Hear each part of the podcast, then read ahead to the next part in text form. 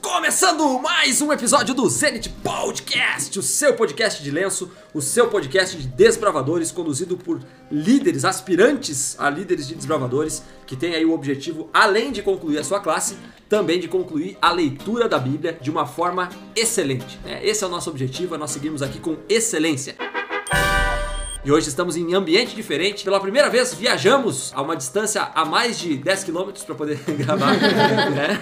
E mais uma vez em excelente companhia. Estamos muito animados. Olha a animação, ó. Dá pra ver que é uma animação bem real. Eu tô ameaçando eles aqui com uma faca, né? Pra poder essa animação ela fluir. Mas a pedido de- dos nossos queridos ouvintes, né? Vocês pediram, a gente ouviu, a gente atendeu e trouxemos amigos queridos mais uma vez pra estarem conosco, que nós já vamos apresentar aí, que já estiveram. Na verdade, nós fomos até os amigos. Nós viemos dessa vez, né? Antes eles vieram até nós, agora nós fomos até eles. Mais um episódio aí com animação, com bom humor, porque estamos chegando no final do nosso podcast. Faltam dois episódios. É pra glorificar de pé, né, Larissa? e a gente tá muito feliz aí porque estamos chegando, se encaminhando pro finalzinho do nosso, nosso podcast. Até aqui tem sido uma benção, esperamos que continue assim. Meu nome é Rosales Freitas, eu vou me apresentar primeiro porque hoje tem uma lista tremenda e gigante de pessoas. Né? O nosso podcast, ele aumentou com os membros da liderança do clube e hoje nós temos mais quatro convidados que já estiveram conosco aí. Eu vou apresentar hoje intercalados. Vamos começar chamando ele, o rapaz que é o, o Adão do, do podcast, né? O primeiro, o primeiro menino. Christian Barbosa! Como é que tá, Aê, Christian? Tô tranquilo. Tudo certinho? Tudo certo. Então tá bom, fez uma boa viagem? Fez uma boa viagem. O Christian veio de copiloto ali, segurando o mapinha. Cara, eu não me lembrava que tinha que dar tanta volta pra chegar aqui na casa do Heron. Nem me lembrava de ter passado embaixo de uma ponte. Vim pelo caminho certo. Eu acho que não. Eu, cara, eu não sei. Não sei, velho. Não Pra te sei. ver como pra te foi. ver como é que foi Tá a nossa trajetória. E agora, a galera do Colmeia! De novo! Nós estamos aí mais uma vez com os nossos queridos amigos do Clube Colmeia, que já estiveram conosco. Quem é que eu vou chamar primeiro? Eu vou cha- chamar também o, o Adão do Clube Colmeia, né? Menino, menino. Jéssica. Não, mentira. Mas vamos nela então, Jéssica Almeida! Sou eu, oi pessoal. Não é a Adão, talvez a Eva. É é Eva. Muito bem. Agora a Eva do Clube Missioneiro, né? Larissa Maciel. Oi, eu sou a Larissa. A Larissa, ela emendou nesse, nesse Não, ritmozinho. depois, depois de 60 episódios, tu não tem mais o que falar. Não tem mais o que sou Já me falar. conhece? É, tamo aí de novo, né? mais uma vez. Muito bem. E agora vamos chamar ele, do Clube Colmeia, Wellington Mozart. E aí pessoal, tudo bom? Ah, um prazer imenso novamente. Achei que ele tinha olhado o relógio pra dar o... o- né? Agora nesse momento em junho, a temperatura é... Cinco Agora minutos essa eu olho Muito bem. exatamente. Do Clube Missioneiro nós temos também Amanda Luiza. Bah, que baita animação. Falta da telha. É isso que eu falo todo episódio e, não, e a animação ela manteve uma constante ali, né? Do Clube Colmeia, Jonathan Maidana. É essa Oi, aqui? galera. Tá certo. Viu? Vi como... É isso? É só isso? Galera. Eu achei que ele ia dizer, e aí pessoal, tudo bom? Tamo Muito aí, bom estar aqui de novo.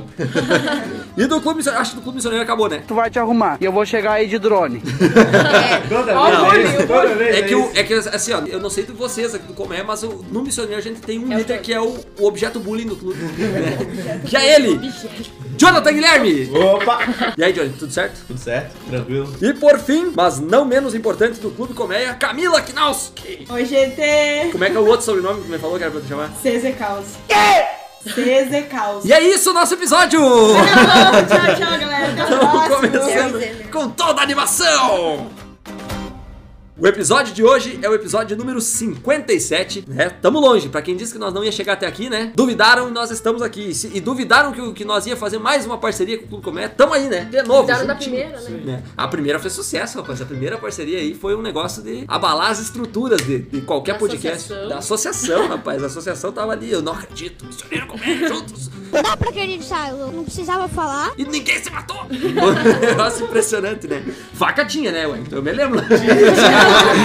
Do nada, o Wellington puxa uma faca. E hoje a gente vai falar exatamente sobre isso, amor entre irmãos. Tu vê que não é por aí, né? O livro de hoje, na verdade, é uma trilogia. A gente tá indo cada vez além desse, desse podcast, porque a gente juntou aí, na verdade, não é de se apavorar, né? Primeira, segunda e terceira João. As três epístolas de João, tá no finalzinho aí no Novo Testamento, pra gente conversar a respeito desses livros da Bíblia. Vamos lá então, quem é o autor do- das epístolas de João?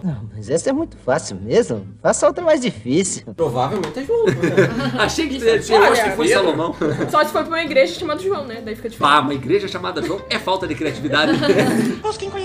Perceberam que o missionário tá aqui, mas o Rosário tá lá? Calma. Não, mas agora ele é diretor, agora não tem mais fotinho com a camisa do Colmé. Na verdade, A cara é- dele. Gente, vamos seguir no podcast, pelo amor de Deus. Vocês estão me colocando em maus lençóis. É. Na, Se pri- quiser, a gente traz a faca. na primeira eu Acho que quem tem que puxar a faca aqui nós. Na primeira eu não me comprometi, então Ah. vamos manter assim que tá muito bem. Estamos Qualquer coisa. boa. Nós estamos seguindo uma linha boa. Amor entre, Entre- irmãos, vamos entre lá. clubes. É, exatamente. Na verdade, assim, eu achei que o pessoal ia dar uma, uma de, bo- de bom samaritano, né? De bons vizinhos e iam intercalar. Não, ninguém, não, nós aqui, eles lá. Nós, nós aqui, ó, ele disse aí? nós aqui. Não, os, né, os, enfim. É. Tu tá rindo de mal, Pio? Não, eu não tô, vocês que estão me matando, entendeu? Amor entre irmãos, vamos lá, primeira carta de João. Esse é o Pra- podcast. Daqui pra frente é só pra trás. Pra quem foi a primeira carta de João, então foi pras igrejas, né? Que igrejas eram essas? As igrejas que tinha na época. A Tá querendo mudar de assunto? Não, vamos lá. A segunda, eu queria- tô querendo focar na carta pra não, não ter problema. A segunda carta de João foi pra quem? A senhora Foi eleita. pra mulher lá, A mulher lá.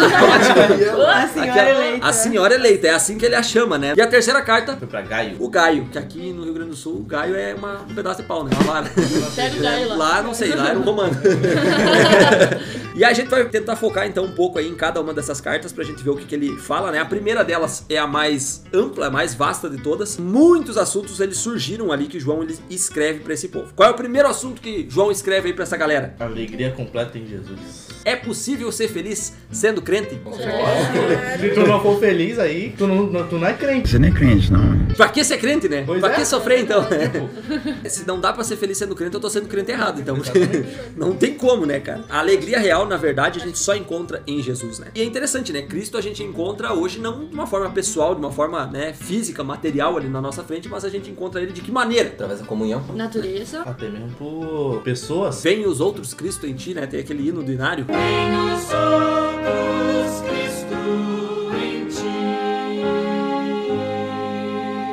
E João, quando ele escreve para as igrejas, ele escreve justamente nesse sentido. Lá no verso 4 do primeiro capítulo, ele fala assim: ó, essas coisas vos escrevemos para que a nossa alegria ela seja completa. E João sabia do que eu tava falando, né? Porque João esteve com Jesus, né? Exato. Se foi o discípulo, né? João esteve ali, ele, ele provou dessa alegria completa quando ele esteve com ele, né? E ele queria que as igrejas também provassem a mesma coisa que ele tinha provado. É impossível a gente conhecer a verdadeira alegria e ter- e experimentar uma coisa boa sem querer compartilhar com as outras pessoas, né? Exato. Com exceção de comida. Comida é um negócio que de vez em quando a gente né, evita, assim, não, é, tá bom, então eu vou comer sozinho. A alegria está no individualismo. É, daí é o individualismo, né? Aí não, daí não. Mas João ele queria compartilhar. E ele tinha aprendido já exatamente isso com Cristo, que Cristo tinha dado a grande comissão. Né? Vão, preguem o evangelho do reino, preguem sobre essa alegria para as outras pessoas, porque eu quero que todo mundo conheça da maravilha que é estar ao meu lado. Que seja completa, o que é, o que é interessante. Se a alegria ela só é completa em Cristo, significa que a gente pode ter momentos alegres sem Cristo. Então, pode ter um momento incompleto, uma felicidade incompleta. Ou uma Mas- felicidade momentânea. Exatamente, Triste. momentâneo. Eu vou falar pro, pro negócio lá de casa. Como- E queimando os parentes. Começamos o quadro novo. Não, não, lá em casa, lá em Roupas, casa. Clube com Meia, barra hoje. Vamos lá. Antes de conhecer Cristo, minha família era sem Cristo. Ah, vá, é mesmo? Faz sentido. Ele tem um ponto. Acontecia coisas boas? Acontecia, mas a maioria era ruim. Na minha vida passada, antes de Cristo, houve momentos que meus pais estavam separados, porque eles estavam sem Cristo. Acabou quando conheceram a Cristo, voltaram. E tipo assim, a, a alegria lá em casa foi é bem maior agora do que quando era antes. Muito bom. Baita testemunho. Até a gente tem um corinho, né, que fala alegria. Está no coração de quem já conhece Jesus. Eu já conheço. Tudo bem, vamos botar. ó, Esse corinho vai tocar agora. A verdadeira paz só tem aquele que já conhece a Jesus. E também eu acho que se não tivesse alegria lá fora, né, no mundo das outras pessoas, momento- mesmo que seja momentânea, acho que se não tivesse, se fosse só tristeza, daí tipo, muito- todo mundo tava na igreja, né? É verdade. Quer dizer, às vezes não. E o segundo ponto ali que João ele vem tratando de uma forma um pouco mais direta, ele vem colocando na verdade pra gente uma condição, né? O que que nós todos somos? Pecador. Pecadores. Pescadores? Não, pecado. Mas Não, também é, pessoas. mas também Pedro, somos pescadores, né? Não. De homens. É, Outro ponto. Tá, tá, tá se desenhando alguma coisa. Eu né? tenho um ponto e, e tu tem outro, viu? Eles não tem nenhum. 2x0 pra Não, nós. calma, calma. Sem Dois começar. zero pro Soneiro. Tamo, tamo indo lá, né? Come- começou! O que que é isso? Mas daí você tem menos três. Não.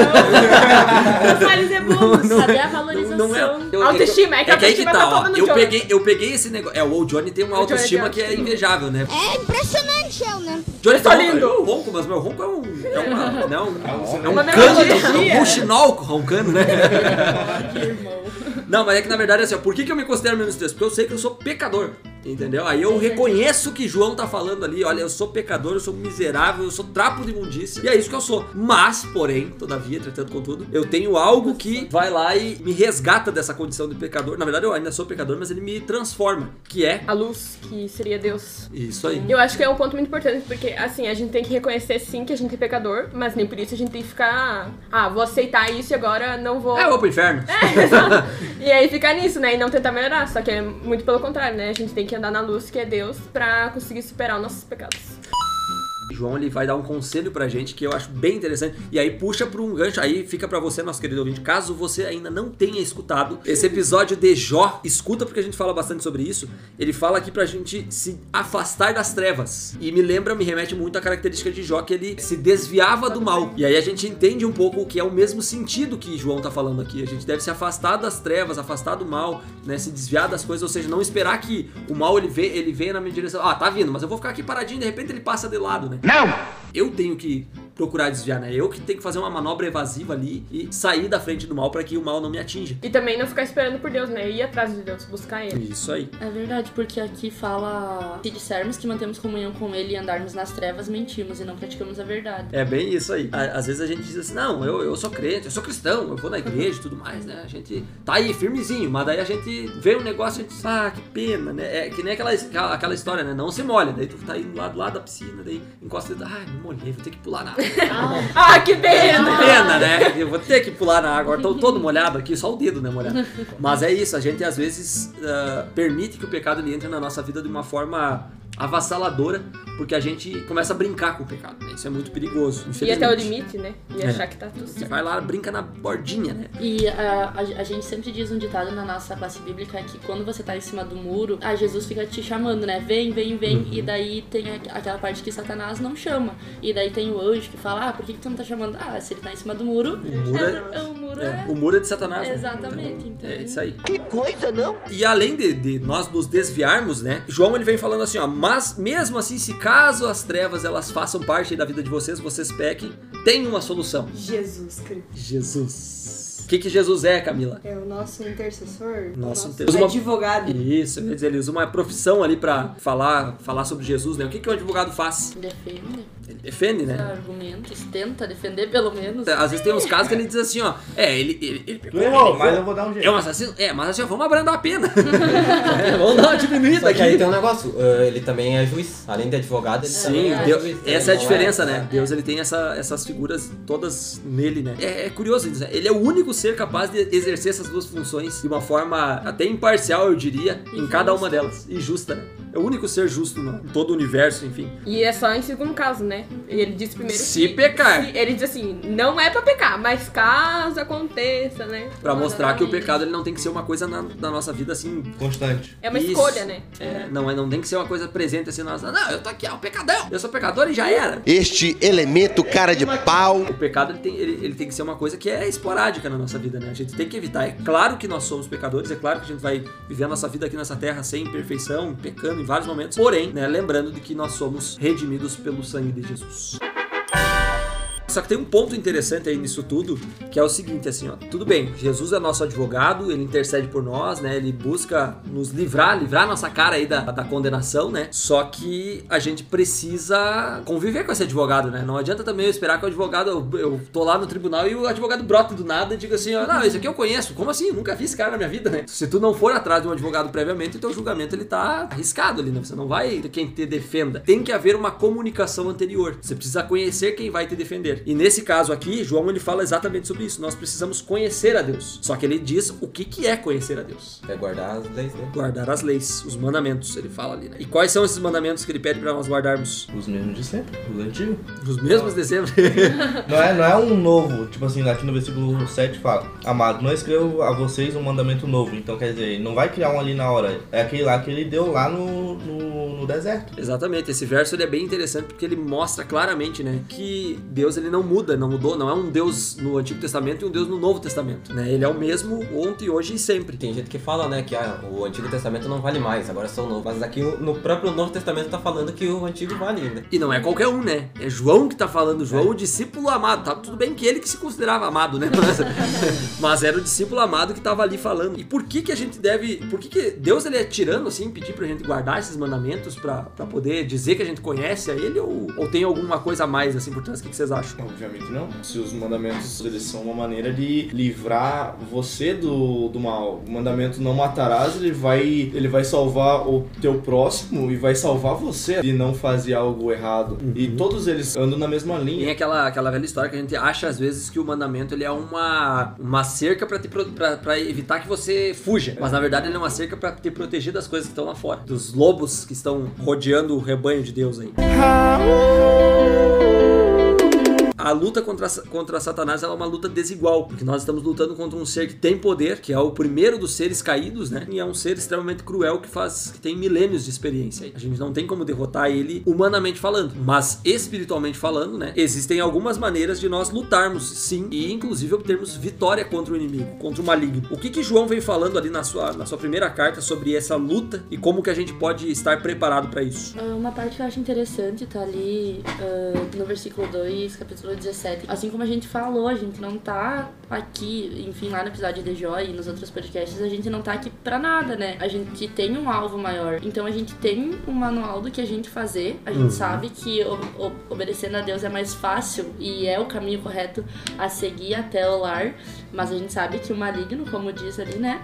Ele vai estar ali no, Ele no tá nosso ali- pezinho. É o tá leão, fazer- é, o leão. Tá ali com pra, pra palitar os dentes com a gente, né? Exatamente. É bem isso, Jéssica. A gente às vezes esquece dessa grande promessa de que se a gente fazer a vontade de Deus, a gente vai permanecer. E fazer a vontade de Deus é bem como a gente já estava comentando antes: é os mandamentos, é você seguir esse manual de instrução que Deus deixou para nós através da Sua palavra. Quando a gente esquece disso, quando a gente quer lutar com as nossas próprias forças, a gente bola planos mirabolantes, assim. E a gente falha em todos eles. Pode crer. E mais do que isso, João ele vem alertando, né? Ele diz assim: ó, lutem, né? Permaneçam na, na minha palavra pra vocês vencer, porque tem muita coisa aí ao redor de vocês que vai tentar derrubar. E ele chama essas coisas, eu achei interessante, de uma palavra que inclusive causa aí um arrepio em algumas pessoas: o anticristo. Vamos orar! O que, que é o anticristo, Amanda? É como se fosse um falso profeta. Um falso profeta. O que, que esse falso profeta faz? O que, que ele ensina? Ele é basicamente uma pessoa que vai contra Cristo. Ele não acredita nas palavras, ele tenta fazer outras pessoas caírem também. É igual o pai e o filho, né? Diz bem claramente ali no versículo 22. Ao invés de falar faço o bem, fala faz o mal. Bem explícito. E aqui tem uma coisa interessante que fala que eles saíram do nosso meio, né? Amei, Satanás. Eles não estão lá num canto escondido. Não, eles são às vezes nossos amigos até. E vou além, Christian. Nós podemos nos transformar em anticristo. Se eu começar a ir contra as coisas de Jesus, disseminar isso de alguma maneira e ensinar coisas que vão contra aquilo que Jesus ensinou, eu estou sendo o anticristo. E pior é que a maioria das pessoas que são contra Deus, assim, já tiveram um relacionamento com ele, né? E conheceram a verdade, conheceram a igreja, né? E daí se revoltaram de um jeito e aí agora ficam atacando a igreja. Pois é, é interessante isso, né? As pessoas elas se decepcionam com outras pessoas É. ou com situações e elas acabam jogando tudo isso nas costas de Deus. E aí acaba que parece que Deus é o, o ruim da história, né? E não. Na verdade é o, o oposto. A gente, a gente continua sendo pecador e é por causa desse pecado que a gente precisa de Jesus, né? Mas Outra gente- vez porque alguma coisa não favoreceu ela dentro da igreja. Eu entendi agora. Exatamente. Ah, mas eu sou crente e as coisas estão dando errado. Como, como isso pode acontecer? Não tem lógica isso. É importante que cada um conheça a Deus por si mesmo. Por Tem uma experiência própria. pessoal, né? Porque imagina, por exemplo, um pastor ser o anticristo. Imagina quantas pessoas não vai converter pro lado. E aí entra aquela, aquela história, né, de, de que Jesus falou, né, muitos no- nos últimos dias vão dizer assim, mas escuta, nós não fizemos milagres em teu nome, né, não operamos grandes maravilhas, e aí Jesus vai dizer simplesmente assim, ó, não te conheço. Imagina você levar pessoas a Cristo, mas você não ia a Cristo. Ou Tem a então- cena. Pode falar? Pode falar. Tem a cena daquele. Quanta gentileza, né? a Se fosse da- no comer, eu queria ver. A cena daquele. A cena daquele Já filme começa. Tá cala a boca!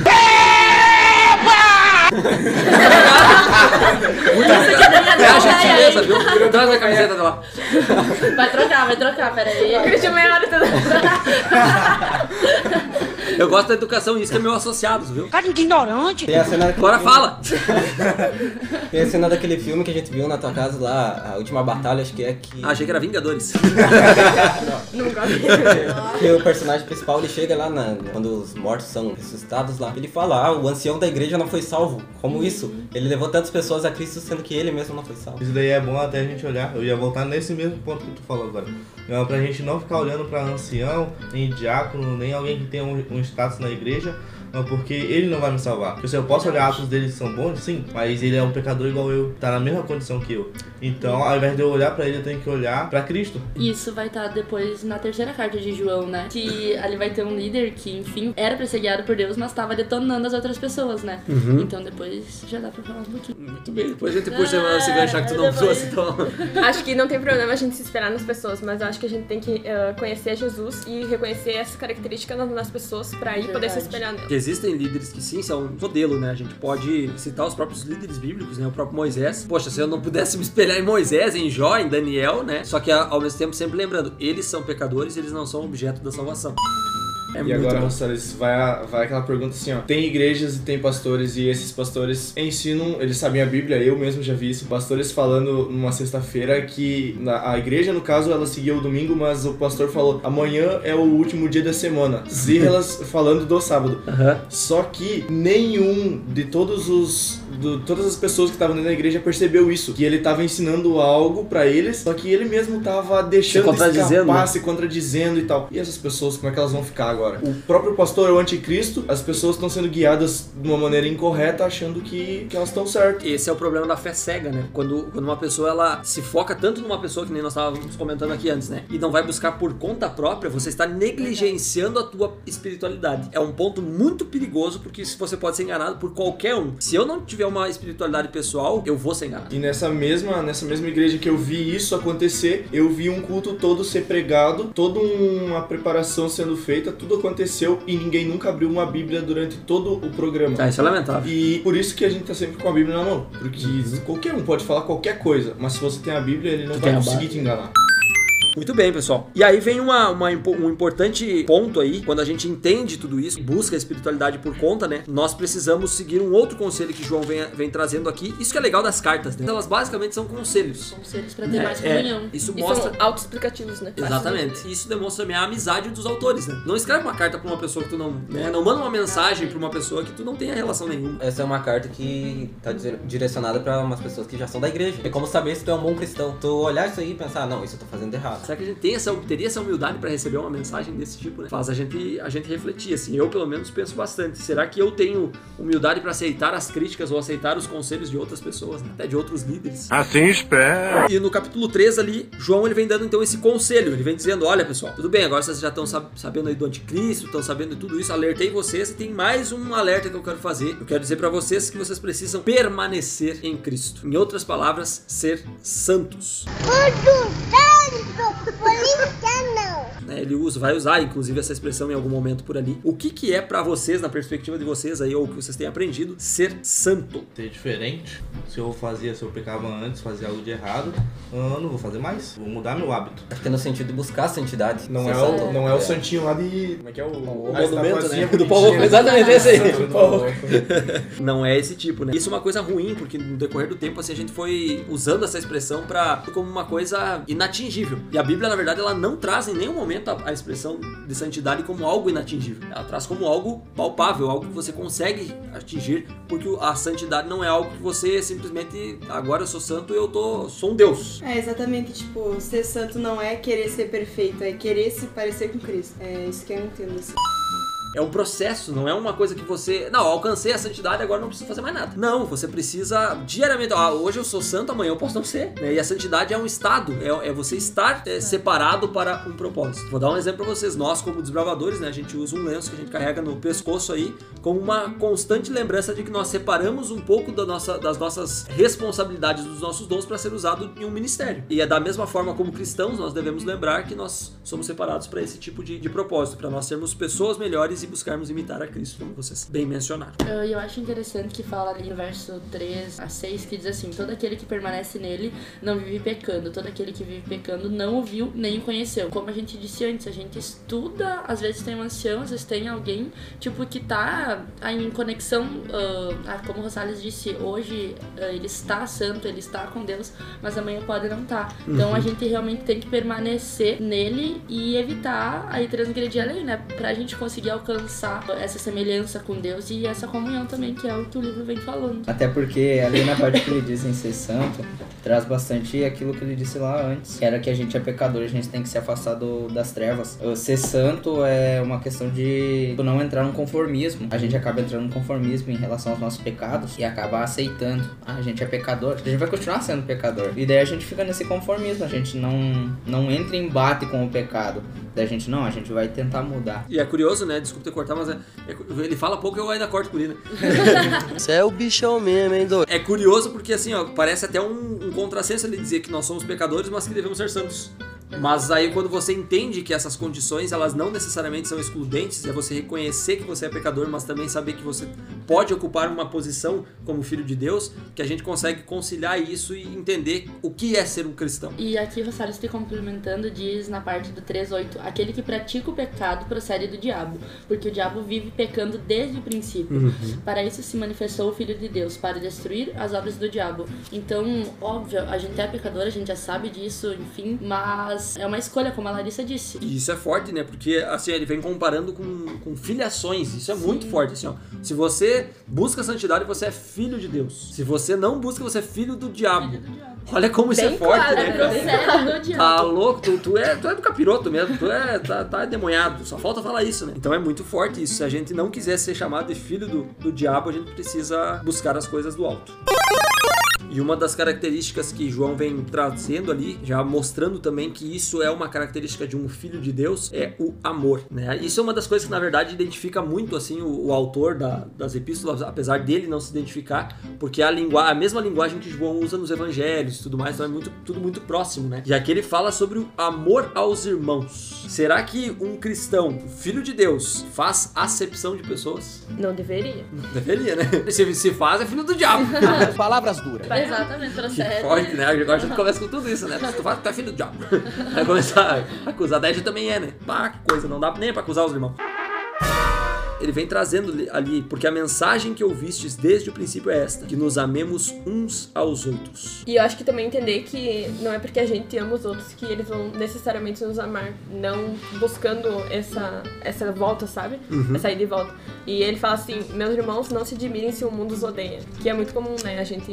O, o mundo não gostar da gente por fazer o que a gente faz. É que esse amor ele é abnegado, né? Não é um amor É, buscando, esperando, inclu- nem mesmo o, o amor em, em- em troca. É simplesmente um amor que eu, eu sinto e, e acabou. amo E acaba, e acaba no meu sentimento. Não, não, não precisa se estender. Se se estender ao outro, melhor, né? Você vai ser recíproco. Agora, se não se estender, o amor ele não é que ele é cortado no meio, ele já acabou em mim. Ele precisa partir de mim e ponto. Já emendando nessa, nessa de que o amor também ele não normalmente não é recíproco. Como amar uma pessoa, por exemplo, um bandido ou um estuprador, uma pessoa que matou uma criança? Eu tava pensando bastante nisso assim. Eu como ser humano não consigo amar uma pessoa assim, mas eu preciso amá-la como ser criado por Deus e não pelos seus atos. Então, o amor ele vai até aquele ponto de que essa pessoa foi criada por Deus da mesma maneira que eu. Eu tenho que amá-la a pessoa e não seus atos. Os atos dela vai ser julgado, ela vai ser julgada aqui e depois vai ser julgada por Deus. Não sei eu que tem que julgar isso, mas é um embate. É, não sim, é fácil. não, é horrível. Não vai Principalmente ser porque fácil. pecado não tem tamanho, né? Digamos. É, exatamente. ah, a, eu gente, a fui- gente faz muito isso, né? De, Sim. de mencionar os pecados. Ah, porque ele matou, ah, mas tu mentiu, enfim, é pecado, gente. pecado é o mesmo, Não né? adianta. Exatamente. Às vezes a gente acha que não vai conseguir, né? Mas a gente tem que tentar, como o Jonathan disse, a gente não pode ficar estagnado, né, num lugar. Ai, sou pecador. E não vou droga. conseguir, né? Aceitar isso, não vou conseguir, não. A gente tem que sempre buscar e tentar melhorar, né? é, é muito difícil, assim, ainda mais. A gente tá falando de casos, por exemplo, de pessoas, de, de criminosos que estão em algum determinado momento. Quando é um, um crime assim, a gente já indigna, assim. Eu falo por mim, assim. Eu, eu fico muito indignado com muita coisa. Agora, quando é uma coisa relacionada até pessoas próximas a nós ou a nós mesmos, é ainda mais difícil, né? Você, você. Não, essa pessoa não quer nem perto e tal. Só que aí entra a, a compaixão, o amor, né, de, de Cristo, que ele, ele transcende todas essas coisas, né? E é extremamente difícil a gente, humanamente falando, a gente conseguir é, externar esse amor. Só que esse amor, ele é, como o Wellington falou, ele está embebido em uma coisa mais, em uma coisa superior que nós não compreendemos, mas nós precisamos entender que sim, ele tem ainda a chance de salvação. Não é a gente que determina, não, esse aí fez um negócio, Tá acabou. perdido. Pode viver mais 30 anos, mas tá perdido, não vai pro céu. Cara, quem somos nós nessa pra falar isso? É, difícil? É difícil, mas nós teremos surpresas no céu.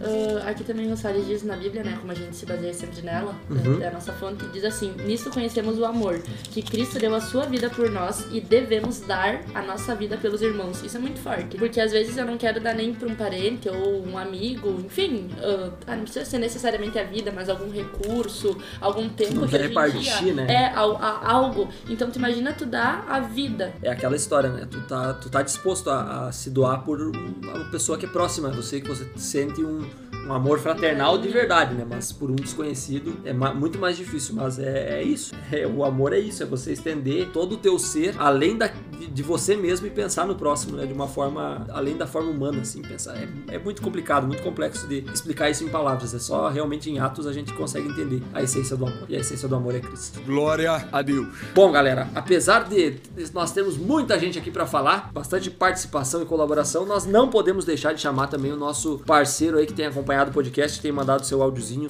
Todo episódio ele manda, com exceção de alguns, Eu não entendi o que ele falou. que é o Cauã. Então nós vamos chamar mais uma vez o Cauã pra participar com a sua contribuição sobre as três epístolas de João. Vamos lá, Cauã. Ei, ei, ei, seguinte, fala comigo, gurizada do Zenit Podcast, chegamos! Primeira, segunda e terceira João, segunda João e terceira João são muito pequenos, mas primeira João tem grandes lições para nossa vida. Na verdade, todos os, todos os livros da Bíblia têm grandes lições, incluindo estes três. Primeira João me chamou a atenção ali, capítulo 2, no verso 1, que fala ali sobre que Jesus é o nosso, o nosso defensor e tudo mais. Ou seja, Jesus Cristo é o único que pode defender no, no nosso julgamento, que pode defender nós, ou seja, perdoar nossos pecados, porque foi ele quem pagou o preço do pecado. Segunda João ali me chamou a atenção no capítulo 1, né, porque só tem um capítulo, no verso 6, uma forma de amar a Deus é seguir os seus mandamentos, é ser obediente a ele, e esta é a ordem. Por último, mas não menos importante, terceira João, verso 15. Na verdade, a partir do verso 13, que a gente vê a importância do nosso relacionamento com os irmãos. Ou seja, se você fica só mandando mensagem, aí, mano, como é que tá aquelas coisas, entendeu? Vai, conversa com teu irmão, porque a gente precisa exercitar a comunhão entre os irmãos, nosso relacionamento, para juntos sermos um só, termos um só pensamento e que o nosso desejo seja unicamente abreviar a vinda de Jesus. Um grande abraço, fique com Deus. Muito bem, valeu, Cauã, pela tua participação, mas segue com a gente aí que o episódio não acabou e nós temos mais pela frente.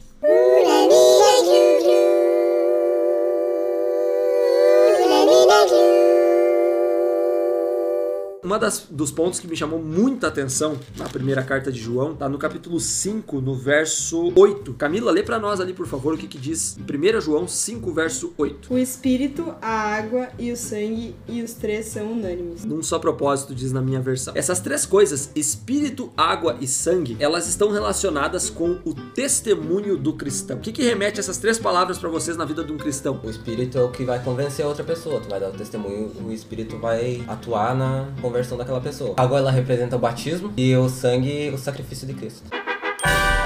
Essas três coisas, elas fazem parte do nosso testemunho. Eu achei legal isso, né? Dividir, assim, o, o testemunho em três áreas, né? Quando a gente manifesta essas três essências, digamos assim, no nosso comportamento, nós conseguimos atingir o propósito final do nosso testemunho, que é mostrar Cristo para as pessoas. O batismo é o reconhecimento público, né? De, de que nós fizemos uma aliança com Cristo e que nós somos do Senhor. Sangue é lembrar quem nós somos, pecadores, mas ao mesmo tempo santos. E o Espírito é a essência que move todos nós e nos dá os dons para nós repartirmos aí com as pessoas ao nosso osv. Entrando mais adiante ali na segunda carta de João, aí sim ele vem falando, a gente já deu uma, uma pincelada ali, né? Ele vem falando sobre a senhora eleita, é, essa mulher, essa senhora, essa distinta senhora, que João ele endereça a carta. Qual é o tema dessa segunda carta? O que, que ele fala ali? O que, que vocês entenderam e aprenderam nessa curtinha carta que nem capítulo tem, mas que tem lições fundamentais aí pra gente, que vocês aprenderam e tem pra comentar conosco aí sobre a segunda carta de João. A importância de andar nos mandamentos. Ele aconselha a senhora a manter, ser firme e manter seus filhos na, andando nos caminhos corretos. E pra ela ir além também no ensino. Ah, é verdade. Só que tem um detalhe, né? No verso 9. Dê pra nós aí, Jonathan. Quem não fica com o ensinamento de Cristo, mas vai além dele, não tem Deus. Porém, quem fica com o ensinamento de Cristo esse tem tanto o pai como o filho. A gente sempre ah, ouve aquela, aquela famosa expressão, né? Andar a segunda milha com Cristo. Que você vai além, você precisa ir além por Cristo, não se contentar com pouco. Só que aqui no verso 9, tá falando que todo aquele que ultrapassa a doutrina de Cristo, ele na verdade ele não está em Cristo. Ele tá indo por um caminho que é a perdição também. E isso me faz lembrar os fariseus. Porque os fariseus eram exatamente esse tipo de pessoa que ultrapassava a doutrina de Cristo. Eles pegavam, por exemplo, um ponto que Jesus tinha ensinado e eles queriam ir além até demais. Quando a gente entende que Cristo ele nos ensinou algo e a gente quer inventar a roda de novo, né, enfeitar o pavão, como a gente usa essa expressão, É a gente corre riscos bem complicados. É que eu acho que o ensino de Cristo é o ápice, né? E aí tu, tu querer ir mais que É o Zenit. Querer ficar, como tu disse, querer ficar inventando coisas, já tá. Aí vem de nós, não vem de Cristo, né? Uhum. E principalmente a gente tem que cuidar, principalmente como a gente é jovem, a gente lida com crianças no clube, né? Se Uhum. remetindo, porque Deus ele deixou claramente na Bíblia os conselhos, enfim, o que tem e o que não tem que fazer. E às vezes a gente, ah, mas eu acho que poderia fazer isso. Então a gente quer ultrapassar muitas vezes nós mesmos. Ah, mas o sábado é uma coisa. Ah, mas podemos fazer tal e tal coisa. Ou enfim, com outros mandamentos, né? Então tem N coisas que às vezes o achismo, como a gente ah, tem essa pitada aí de ser humano, né? Pecador, Uhum. Deus não criou o ser humano no final por, por, por acaso, né? Senão a gente, Adão e Eva iam começar senhor, tu vai botar, vai fazer a girafa amarela? Pra quê, né? Vai botar tromba nesse bicho aí? E né? querer dar pitaco. E aí começa a dar pitaco e já, já não dá certo. Muito ajuda quem não atrapalha. Obrigado. E tem um outro verso que me chama a atenção, o verso 8 de 2 João. Tenham cuidado para que vocês não destruam o fruto do nosso trabalho, antes sejam recompensados plenamente. Olha só que baita conselho que ele dá aqui. A gente trabalha aqui com, com desbravadores, né? Quantos anos tem o Clube Comé? Tá com já? Depois. 40 e poucos, né? É um, é um punhado já. São dois clubes históricos que a gente tem aqui, né? Comé e Missioneiro. Missioneiro também tá com 43. 43 rápido. Olha, eu tô sabendo. Ainda não. Ué, então eu cheguei A depois. secretária tá lá soprando, né? Ainda bem que tem a Tina, né? Porque senão a galera ia ficar. Eu acho que tem uns 20, 40, 30, 50. Rapaz, a subsecretária sabia um pouco. Ah, viu, viu? É impressionante, eu, né? Muito bem. Melhor foi o Wellington, eu cheguei depois, como se tivesse etiquetado desde o começo. É, não, não é que a gente ameaçou que tu tivesse lá do zero. 84 anos. Memezinho. E o missioneiro quanto tem? Ah, tem um monte. Agora o Rondônia vem, né? Eu cheguei depois. ah, eu cheguei depois. 62. 62. Muito bem. São dois clubes históricos que nós temos aqui. Agora, já imaginaram se a gente começa a mudar tudo do clube? Se eu chegar lá no clube. Não, esse aqui eu vou fazer diferente. Classe, não vou fazer classe. Nós vamos fazer Entra um um outro diretor negócio. novo e faz uma né? revolução. E começa a fazer uma revolução. Duas coisas aí, né? A gente incorre num, num risco tremendo de mudar o programa do que é o Clube de Desbravadores. A Um essência, erro né? tremendo, a essência. E o segundo ponto, que é muito importante também, a gente tá pisando no legado que nos foi deixado. E a frase do dia é: se você não pode ajudar, atrapalhe. O importante é participar. E João ele vem dando exatamente esse alerta aqui. Cuidem pra vocês não perder aquilo que foi construído até aqui. Não queiram começar do zero. Usem o que vocês têm e construam através das- dos acertos e dos erros. Os erros servem pra isso também, né? Pra gente construir uma- um conhecimento, construir uma experiência com Deus que vai além. E a terceira carta de João, a quem é endereçada? Pedaço da árvore. O pedaço da árvore. Excelente. O Gaio, né? Ele era um líder da igreja, ele era amado por João, né? Um amor fraternal. E ele, ele veio falando que o Gaio ele era um camarada, um verdadeiro cristão, né? Jéssica comentou um pouquinho antes sobre, sobre isso. Eles, que tinha um cara que não era um líder tão bom, mas que tinha a contrapartida que era o Gaio. Como é que era o comportamento de Gaio aí? Ele era bem receptivo, né, com os novos cristãos que vinham. Isso é uma característica importante, né? Será que nós somos receptivos com, com as pessoas, com novos desbravadores do clube, por exemplo? Que eu vou dizer pra vocês, eu tenho certa dificuldade. Eu tenho certa dificuldade de, de ser bem receptivo com as pessoas e tal. E não que eu, que eu exclua as pessoas. Mentiroso! Mas é no sentido de eu ir até as pessoas, por exemplo, pra. Oi, tudo bom? Vem cá! Que é uma característica que quem tem lá na igreja Ângelo. A Débora! Abraço, Débora! A Débora, cara, não tem como falar em receptividade não lembrar da Débora. Porque a Débora lá, em- lá em Ângelo, ela chega, e aí, tudo bom? Parece que ela te conhece de uma vida. E ela nunca te viu. Entendeu? Como é que foi Não tua. nada. Vocês têm gente. Tu, tu é assim também, Jéssica? Ó, eu Jéssica. as pessoas na rua que nem conheço. Ah, tudo bom? Eu acho legal ah, essa parte do acolhimento e aqui na Bíblia diz assim, como tu andas na verdade. Então ele tem esse adjetivo, ele era um cristão bom porque ele andava na verdade. Então Uhum. acho muito interessante a gente falar isso, porque às vezes tu pode ser simpático, ah, ali como a Débora, oi Débora, como a Jéssica, enfim, outras Ela vai te pessoas mandar uma mensagem, com certeza. Mas de nada adianta se tu não tiver com Jesus e se, e se tu não tiver andando, na verdade. Porque tu pode ser uma pessoa extremamente simpática e, E ao mesmo nisso, tempo ah, não mostrar Jesus pra ela. Isso que é o mais legal de tudo. Tipo, o Gaio era um cara legal, Gaio era um cara bem quisto, né? Tinha características boas ali. O João já elogiou ele. E ainda assim, João, ele tinha coisas pra acrescentar e somar no- na espiritualidade do Gaio. Obrigado, amigo. Você é um amigo. Ele vai falando ali, por exemplo, assim, ó, bem farás, é no verso 6, bem farás encaminhando-os em sua jornada por modo digno de Deus. Em outras palavras, ele tá dizendo assim, olha, além de receber, você faria muito bem se você continuasse encaminhando essas pessoas que vêm chegando até você para que eles sigam no caminho do Senhor. Ou seja, não basta você ser receptivo, você pode ir além. Aí é o além bom, né? Não é aquele além que a gente tinha visto antes na segunda carta. E será que a gente pode, às vezes, impedir as pessoas de chegar até Cristo? Pode. Com Como que a gente- com que atitudes a gente impede as pessoas de chegarem até Cristo? mau testemunho, porque aí elas vão ver uma coisa ruim na gente, né? E vão achar, ah, é Vão isso. associar a igreja. Vão associar a igreja, Exatamente. exatamente. E aí não vai sentir vontade de ir a Cristo porque ela vai, vai associar aquilo. Eu gosto muito da analogia que o clube tem com a igreja e com sermos cristãos por- pelo seguinte: quando a gente faz parte de um clube de desbravadores, a gente veste uma camiseta, né? E essa camiseta ela identifica quem nós somos. O lenço já identifica, mas quando a gente tá de uniforme, né? De uniforme de gala ou camiseta do- de atividades ali, uniforme de atividades, a gente representa o clube de uma forma muito mais direta até. Porque associam a gente, olha, ah, é, né? primeiro associam com os escoteiros, né? Né, Primeiro, ó, os escoteiros lá, né? Pá, quantas vezes o clube escapou do mau testemunho porque ligaram com os escoteiros, né? Mau caráter! Mas assim, a gente comentou até num outro episódio, né? Que às vezes a gente doa uma, uma certa roupa da igreja e ela vai parar nas mãos, gente não sabe de quem, quando vê, tá lá na TV sendo preso o camarada, né? Então isso é um risco muito grande. E, é- e isso me faz pensar assim, como a gente tem uma responsabilidade de. Como as pessoas identificam em nós quando nos veem através da nossa roupa, através do nosso lenço. Mas também deve ser assim através do nosso caráter. Que as pessoas olhem pra nós e vejam um bom cristão, um bom desbravador e possam associar isso a algo positivo, né? Não a algo negativo. É, eu acho que a nossa vida ela tem que ser um testemunho, porque senão não adianta de nada, né? A gente pode uh, ah, ir todo sábado na igreja, pode ir todo domingo, mas e, e, e, tipo fora do story, como é que tu tá? Palavras duras. Eu lembrei do que tu disse no encontro da liderança, que pra nós que a gente lidera desbravadores, isso é muito mais importante porque eles vão ver o que a gente tá fazendo e vão achar que quando chegarem na nossa idade vão poder repetir também. Uhum, exatamente. Bom, chegamos dessa forma ao final do episódio de hoje, um episódio aí repleto de pessoas, repleto de gente bonita, de coisa boa. Pena que você Ah, não enxerga a gente. Mas você vai ver as fotos aí, né, já pra conhecer um pouco essa galera nas nossas redes sociais. Inclusive, segue a gente lá, arroba Clube Missioneiro e arroba Clube Colmeia. Sigam os dois clubes, disseminem aí esse, todo esse material que a gente tá preparando, porque isso é muito importante pra gente chegar a cada vez mais pessoas estudando a palavra. Esse é o nosso objetivo aqui. E agora nós vamos pras lições finais. Hoje, nove lições finais aí, né? Lições curtas, eu espero. É, de coisas que nos chamaram a atenção nessas leituras que a gente fez aí de primeira a terceira João. Vamos começar por ele, o camarada pouco humilde, né?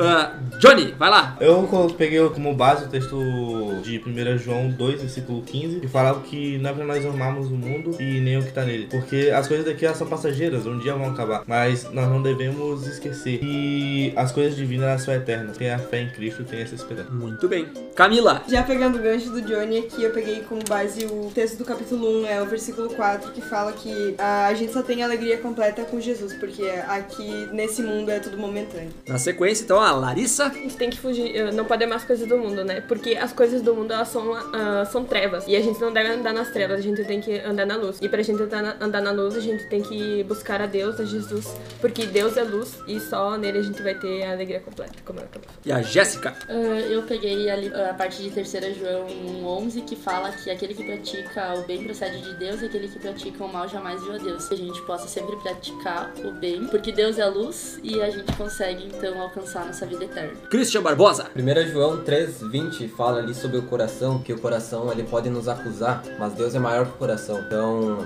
a gente é pecador, nosso coração é enganador, então a gente não deve seguir aquela frasezinha, né? Siga seu coração, a gente deve seguir a Deus. Wellington. Bom, eu peguei o capítulo 4, versículo 20, que diz assim: Se alguém afirmar eu amo a Deus, mas odiar seu irmão, é um mentiroso, pois quem não ama seu irmão, a quem pode ver, não pode amar a Deus, a quem não vê. Se você não consegue amar o seu irmão, a quem você tá vendo, como é que você vai dizer que tem fé em Deus e amar a Deus, sendo que você não pode vê-lo de, de maneira física?